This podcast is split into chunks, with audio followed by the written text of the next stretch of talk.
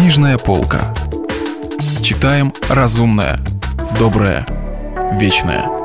Радио «Комсомольская правда». Василий Аксенов. Остров Крым. У микрофона Кирилл Кальян. Продолжение. Гонка шла.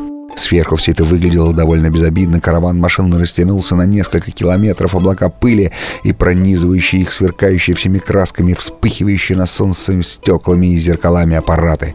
Иногда гонщики менялись местами, казалось, согласованно уступали друг другу. Впереди, сильно оторвавшись, неслись Фламенко и Камчатка. Не менее полукилометра отделяло лидеров от красного Питера Турбо, который гулял по шоссе от одной обочины к другой, не давая себя обогнать пятнистому Хантеру. Но и это тоже выглядело сверху довольно безобидно, хотя временами, когда на экране телевизора в вертолете появлялся средний план несущихся почти вплотную машин Лучникова и Ханта, а потом крупно оскаленные, как бы сплющенные от напряжения глаза гонщиков, или видные сквозь стекла, покрытые красноватой пылью.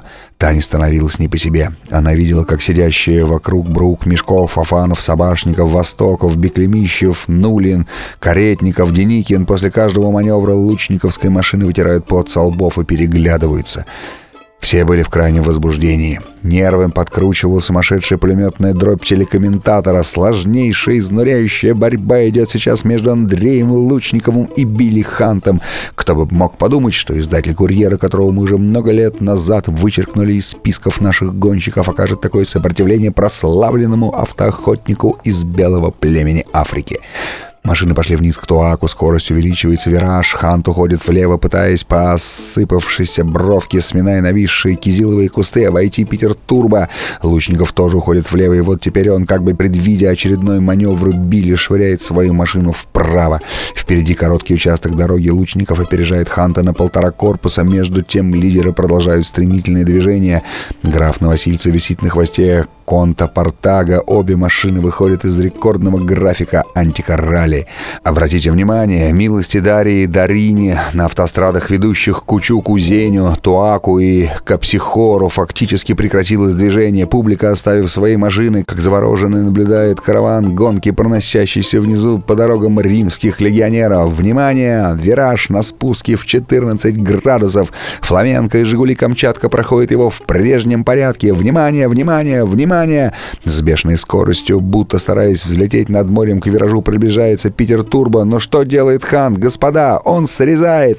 Охотник буквально перепрыгивает через камни с обочиной дороги над головокружительной пропастью и выскакивает на подъем впереди Лучникова. Нет, недаром весь мир говорит об удивительном чутье белого охотника Ханта. Он чувствует дорогу каждым миллиметром своей собственной кожи. И так впереди по-прежнему Конт Портага, за ним по пятам граф Новосильцев, их мощно догоняет охотник лучник. Лучников еще пытается спасти положение, но, кажется, он уже выдохся. Кстати, что побудило выступить в ралли двух наших ветеранов? Не кажется ли вам, господа, что здесь политическая подоплека? Вы, конечно, заметили на бортах некоторых машин призывы к СОСу. Простите, я отвлекся. Лидеры прошли половину античной змеи, теперь им уже видны розовые уступы капсихора.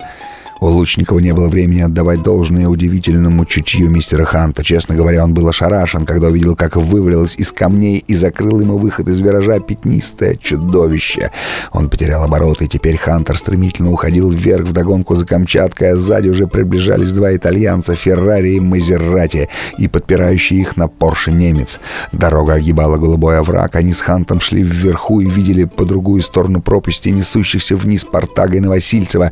Граф еще раз поднял поднял руку, показывая Андрею, что все видел и оценил ситуацию, и Володе теперь приходится рассчитывать только на самого себя. Ему нужно сейчас опередить Фламенко. Вот его задача, как можно скорее опередить Конта Портага и заставить испанца и южноафриканца бороться друг с другом.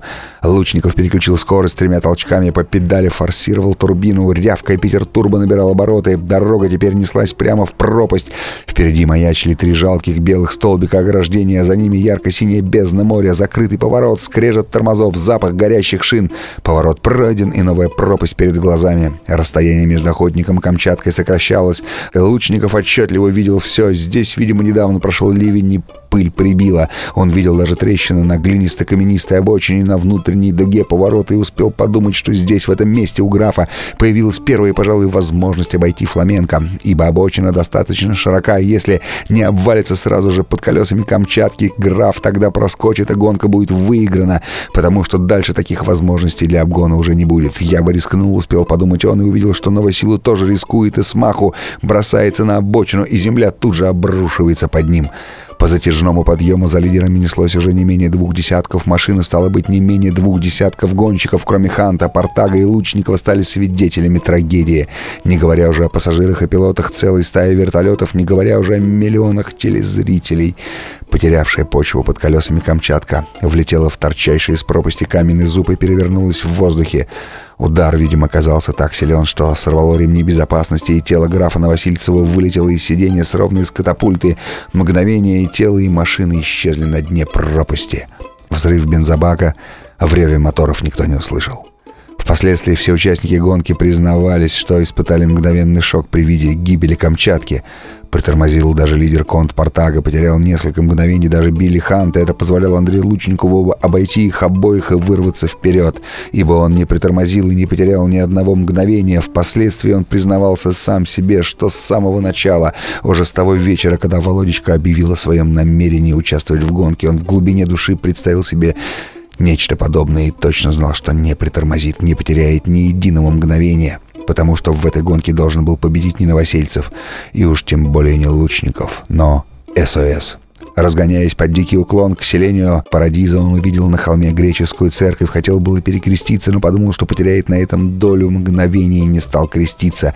Он только прошептал «Царствие небесное, царствие небесное тебе, Володька, царствие небесное, Камчатка, Новосила, сильный друг моей жизни».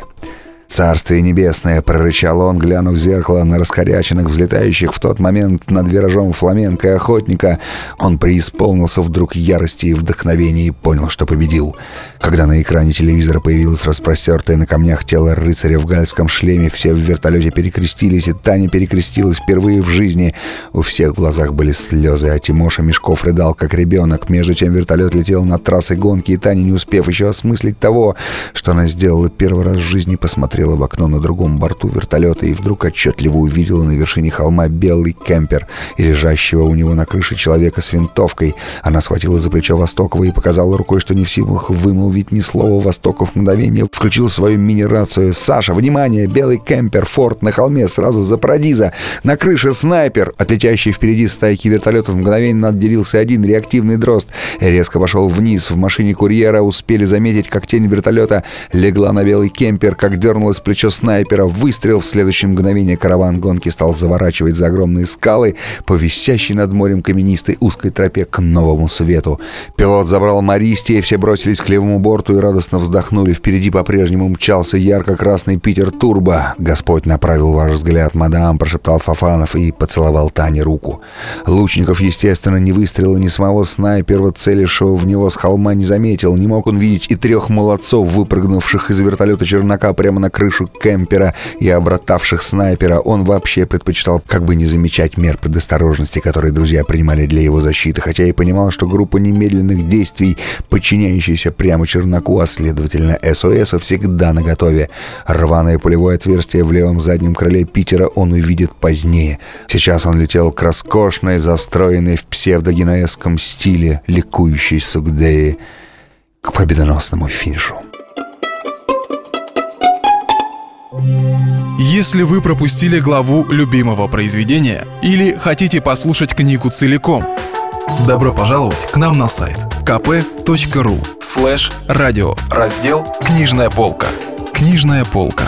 Читаем разумное, доброе, вечное.